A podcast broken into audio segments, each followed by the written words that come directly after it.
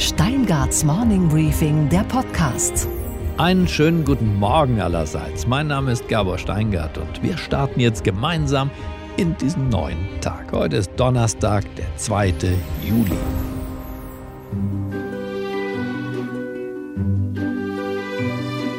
Die Geschichte vom guten und vom bösen Kapitalismus geht so. Der böse Kapitalismus, der wohnt in Amerika. Dort ist der Markt entfesselt, an den Konzernspitzen sitzen herzlose Schurken, wie wir spätestens im Film Wall Street mit Michael Douglas gelernt haben.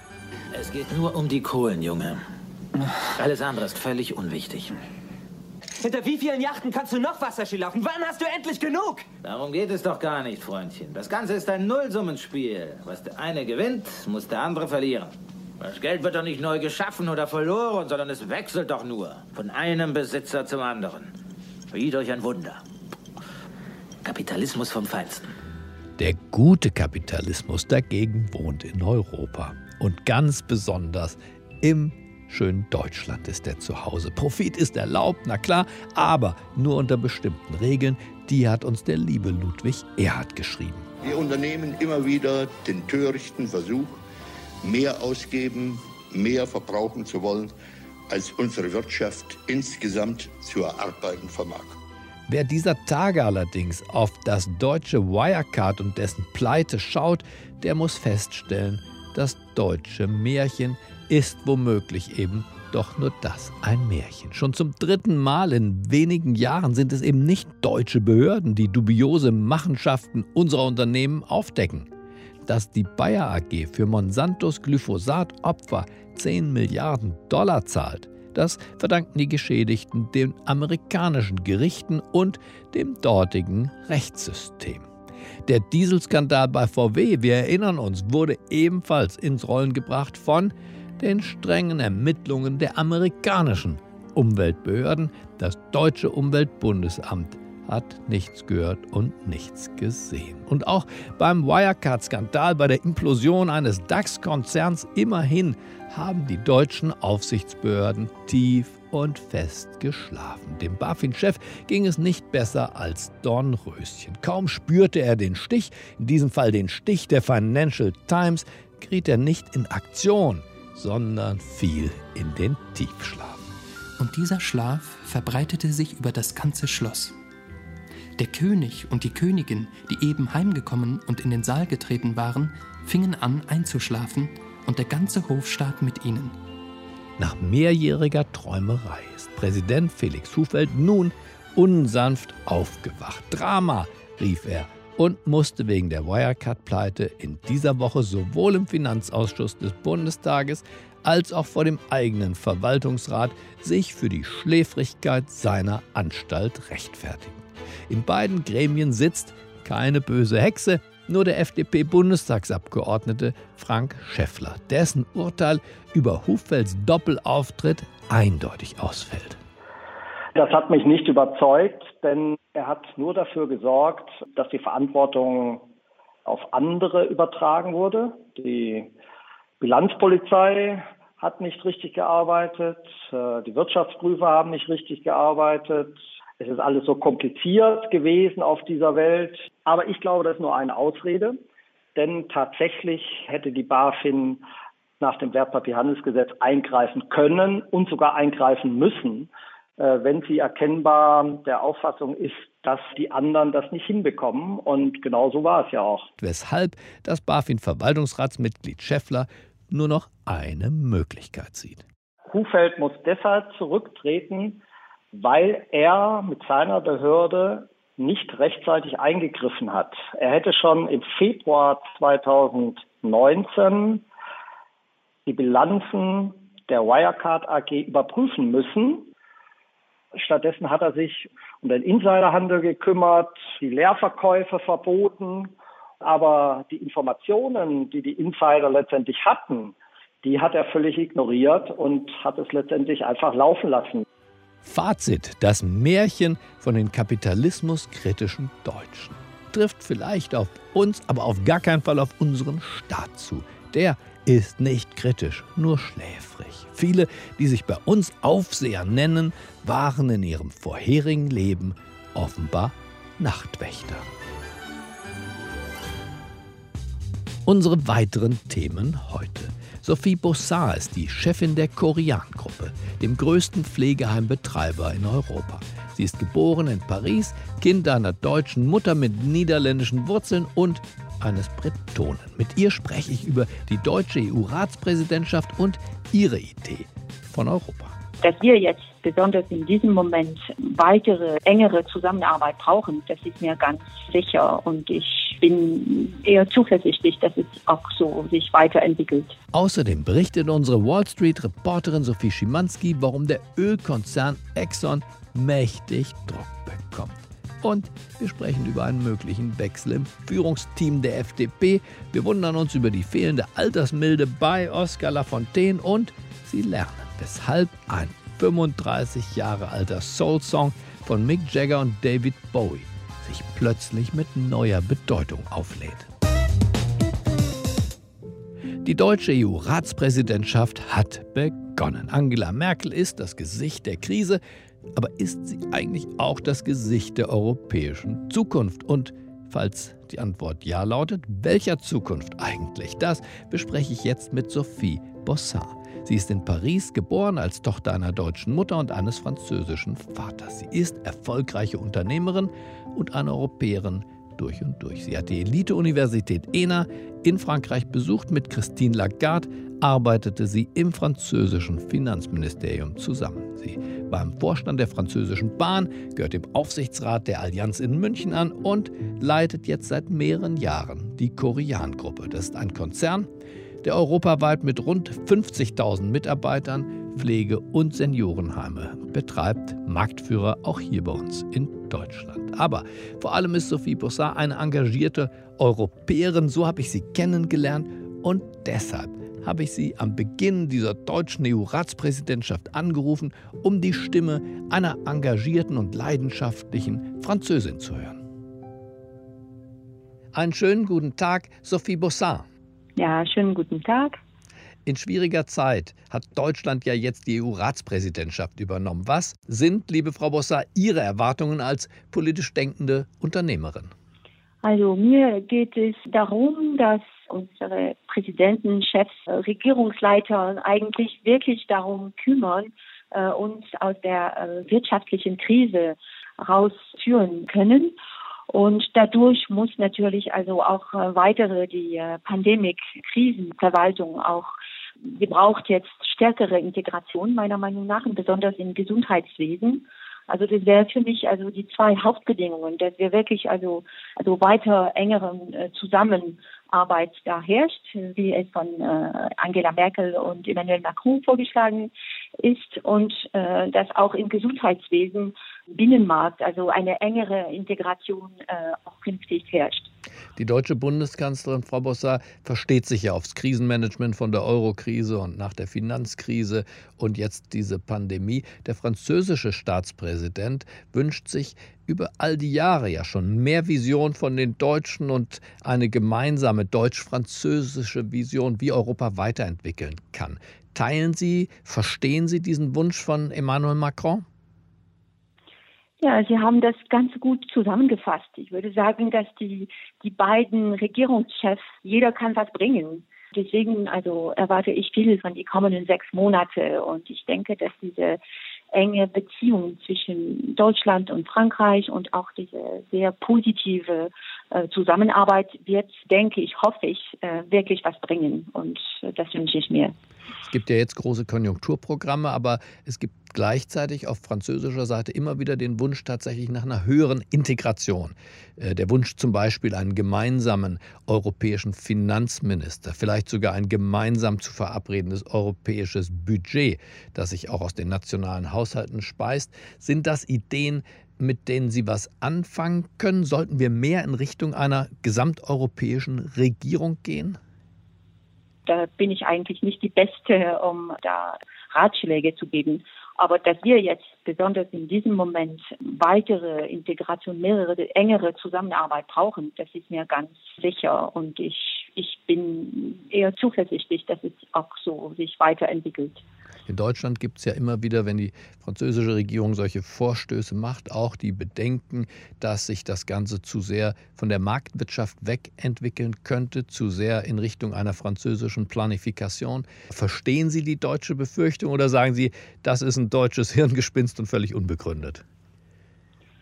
Nein, ich denke, also aus unternehmerischer Sicht sind eigentlich viele Unternehmen und Unternehmenschefs, die diese Vision oder diese Furcht auch äh, teilen.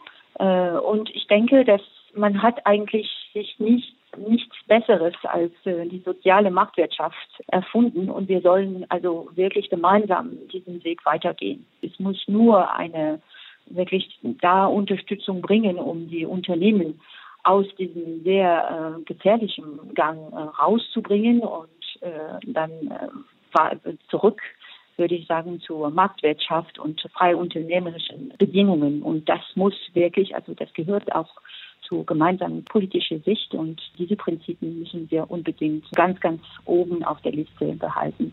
Frau Lagarde, und Sie haben ja lange Jahre mit ihr zusammengearbeitet im Finanzministerium, ist bei vielen Deutschen eher im Verdacht, mit ihrer Geldpolitik auch tatsächlich in Richtung einer Staatswirtschaft die Wirtschaft zu schieben. Sie kennen die Frau. Ist das ebenfalls ein Stück deutsches Vorurteil? Ist Christine Lagarde eine Marktwirtschaftlerin, so wie Sie es gerade beschrieben haben? Frau Lagarde ist absolut und bestimmt eine Marktwirtschaftlerin, wie Sie das eben bezeichnet haben. Sie hat sich dafür sehr, sehr stark engagiert, aber wir sind noch, noch einmal in einer sehr, sehr äh, gefährlichen Krise, die auch äh, politische und soziale äh, Herausforderungen bedeutet. Und deswegen müssen auch die, die Regierung und die Behörden äh, das benutzen, was sie haben. Und Geldpolitik gehört dazu, tatsächlich. Das haben wir jetzt seit ein paar Wochen ganz deutlich gesehen. Und ich denke, man muss sich keine Sorgen machen, dass, dass das irgendwie so zu Nationalisierung oder Verstaatlichung äh, der Wirtschaft bringen könnte. Ich denke, dass wenn ich für die Frau Lagarde sprechen darf, äh, dass da ist ihre Sicht und äh, die Sicht der Europäischen äh, Zentralbank ganz anders. Mhm. Interessant. Sie selbst haben ja, Frau Bossard, vier Kinder. Sind diese vier Kinder in die Zukunft gefragt, in 20 Jahren noch zuerst Franzosen und Französinnen oder sind das dann zuerst Europäer und Europäerinnen? Also ich denke, sie sind hauptsächlich Europäer. Also diese Generation, das ist auch sozusagen, das gehört dazu aber sie sind Europäer aus Frankreich, wie es Europäer aus Deutschland oder aus Belgien oder aus Spanien. Sie haben, sie haben wirklich eine Chance, diese gemeinsame, also diese Vielfältigkeit an Kultur und auch diese gemeinsame Angehörigkeit an Europa. Und ich bin also zuversichtlich, dass diese Generation äh, auch besonders nach der Krise, mit dieser Krise, also diese gemeinsame Angehörigkeit irgendwie äh, auch zu schätzen äh, lernt. Also das sehe ich, also das hoffe ich mindestens. Ich hoffe das mit Ihnen. Bauen wir nicht doch, äh, auch wenn wir das alle nicht so nennen, an den Vereinigten Staaten von Europa, die sich selbstverständlich von den Vereinigten Staaten von Amerika unterscheiden und dennoch eine neue supranationale Staatlichkeit auf unserem Kontinent herstellen, vielleicht kühner als das, was wir im Tagesgeschäft uns zuzugestehen erlauben? Das wäre eigentlich einen sehr, sehr positiven äh, Ausweg aus der heutigen Krise. Und ich denke, wir können alle dran äh, zusammenarbeiten. Und das sollten wir als äh, Europäer, Staatsbürger machen. Ganz, ganz gewiss. Ich bedanke mich sehr bei Sophie Bossard für dieses Gespräch und wünsche eine erfolgreiche Zeit. Vielen Dank und viele, viele Dank für die Einladung. Und was, Gabor, ist eigentlich heute in der Hauptstadt los? Naja, vor allem in der FDP brodelt es mächtig. Das richtige Sommerpausengefühl jedenfalls hat sich bislang noch nicht eingestellt. Gut, dass bei mir jetzt Michael Bröker ist, der Chefredakteur unserer neuen Medienmarke The Pioneer. Hallo Michael. Hallo Gabor. Sag mal, Michael, ich habe das Gerücht gehört, dass die FDP-Generalsekretärin Linda Teuteberg bei ihrem Chef schon wieder in Ungnade gefallen ist und abgelöst werden soll. Ist das wahr oder unwahr? Ja, Linda Teuteberg ist als Generalsekretärin eine Generalsekretärin auf Abruf. Das bestätigen uns mehrere Quellen in der FDP. Sie wird wohl zum September-Parteitag das Amt aufgeben. Die Frage ist noch ein bisschen, wie und wer ihr folgt. Aber die Unzufriedenheit bei Christian Lindner ist enorm. Zu wenig Akzente, zu wenig Profil, zu wenig Sichtbarkeit. Das kann sich der Parteichef im Bundestagswahljahr nicht erlauben. Da frage ich mich allerdings sofort, Michael, ist Linda Teuteberg nur ein Sündenbock möglicherweise für das Versagen von anderen in der FDP-Führung?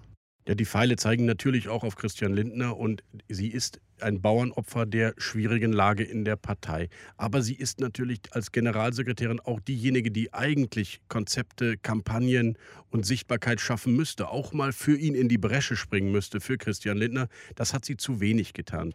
Insofern eine kluge, belesene Frau, die durchaus als Innenpolitikerin ihre Akzente immer gesetzt hat, aber als Generalsekretärin offenbar im falschen Amt ist. Und für Christian Lindner ist das der letzte Schuss, wenn er sie ersetzt, womöglich durch einen Mann aus dem Westen, kriegt er sehr viel Kritik außerhalb der Partei und das muss dann auch sitzen für die beiden Landtagswahlen im Frühjahr in Rheinland-Pfalz und in Baden-Württemberg. Diese Ungeduld in der Besetzung von solchen Positionen. Noch dazu mit einer Frau, die aus meiner Sicht kaum eine Chance hatte, Profil zu gewinnen. Andere haben diesen Job Jahre äh, gemacht, manche eine halbe Dekade, sie ein paar Monate doch nur oder ein Jahr.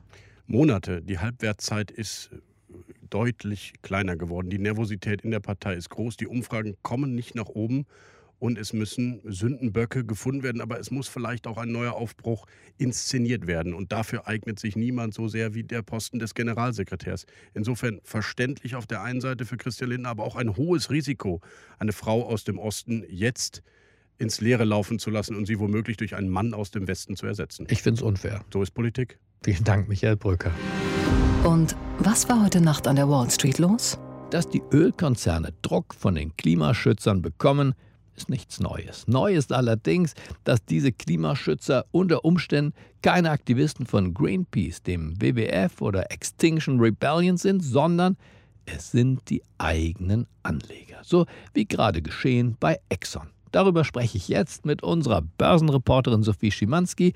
Einen wunderschönen guten Morgen nach New York. Hallo Sophie.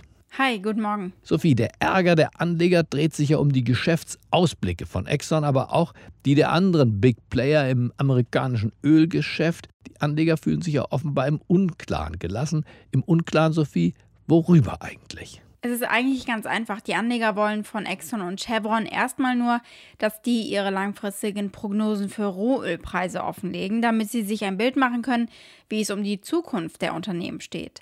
Diese langfristigen Preiserwartungen sind eben wichtig, um zu bewerten, ob eine Ressource wirtschaftlich überhaupt noch rentabel ist und äh, zu welchem Wert sie in den Büchern eines Unternehmens steht. Wir haben ja in Europa bei BP und bei Shell in den letzten Wochen Abschreibungen gesehen, weil sie eben von einem sinkenden Preis ausgehen.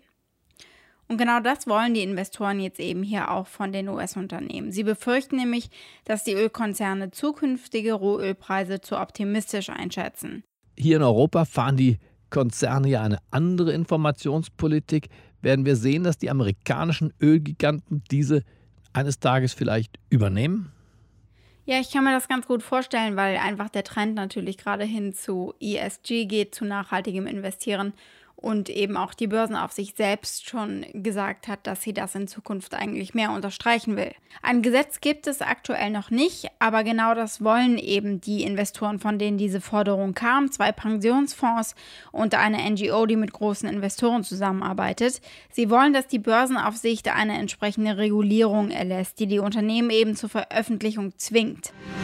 Und was, Gabor, geht eigentlich gar nicht? Dass Gerhard Schröder und Oskar Lafontaine sich nach all den Jahren immer noch nicht ausgesöhnt haben.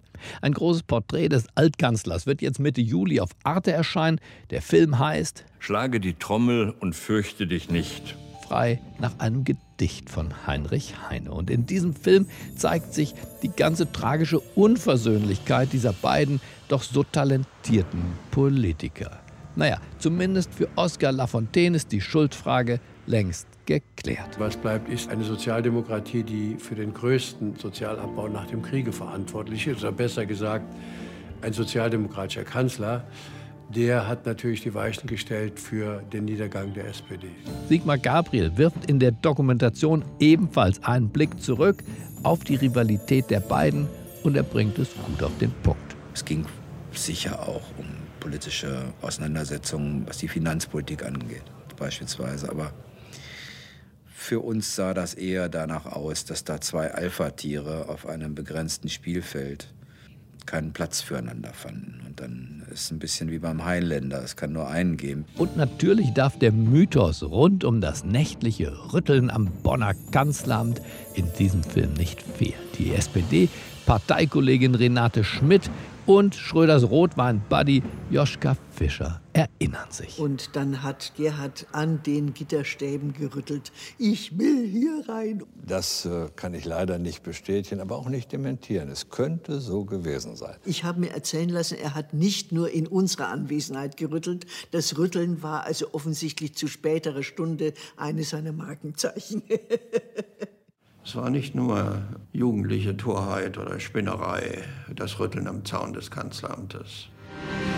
Okay, Gabor, und was hat dich heute Morgen wirklich überrascht? Dass ein Lied, das heute vor genau 35 Jahren produziert wurde, plötzlich wieder hochaktuell ist. Im Juli 1985 sangen David Bowie und Mick Jagger den Song Dancing in the Street im Studio ein. Und das war schon damals eine Coverversion. Das Lied im Original ist eigentlich ein Soul-Klassiker aus dem Jahr 1964.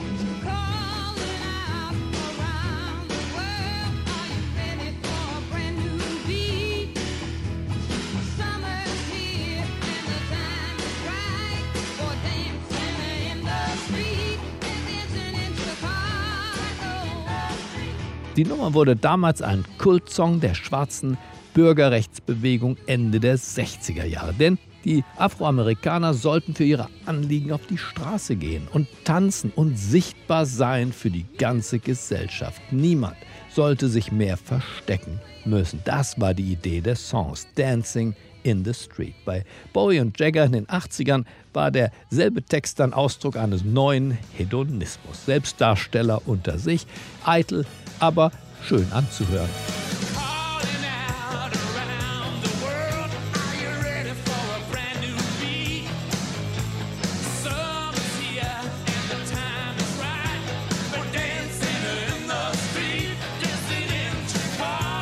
Aber jetzt, 35 Jahre danach, findet der Song wieder zu seiner alten Bedeutung zurück. Er wird auf den Straßen von Minnesota und anderswo gespielt. Mehr Freiheit, keine Diskriminierung ist jetzt die Bedeutung. Das ist der Rhythmus unserer Zeit. Und wenn Sie mögen, nehmen Sie jetzt diesen Podcast unterm Arm, atmen durch und schweben einfach hinaus in diesen neuen Tag. Ich wünsche Ihnen einen glücklichen Start. Bleiben Sie mir gewogen, vor allem in den kommenden drei Wochen, die ich zumindest an der Nordsee verbringen werde und nicht im Podcaststudio. Das zumindest ist der Plan. Chelsea Speaker und Michael Bröker werden mich würdig vertreten. Ich wünsche Ihnen eine gute, eine beschwingte Zeit. Es grüßt Sie auf das Herzlichste, Ihr Gabor Steingart.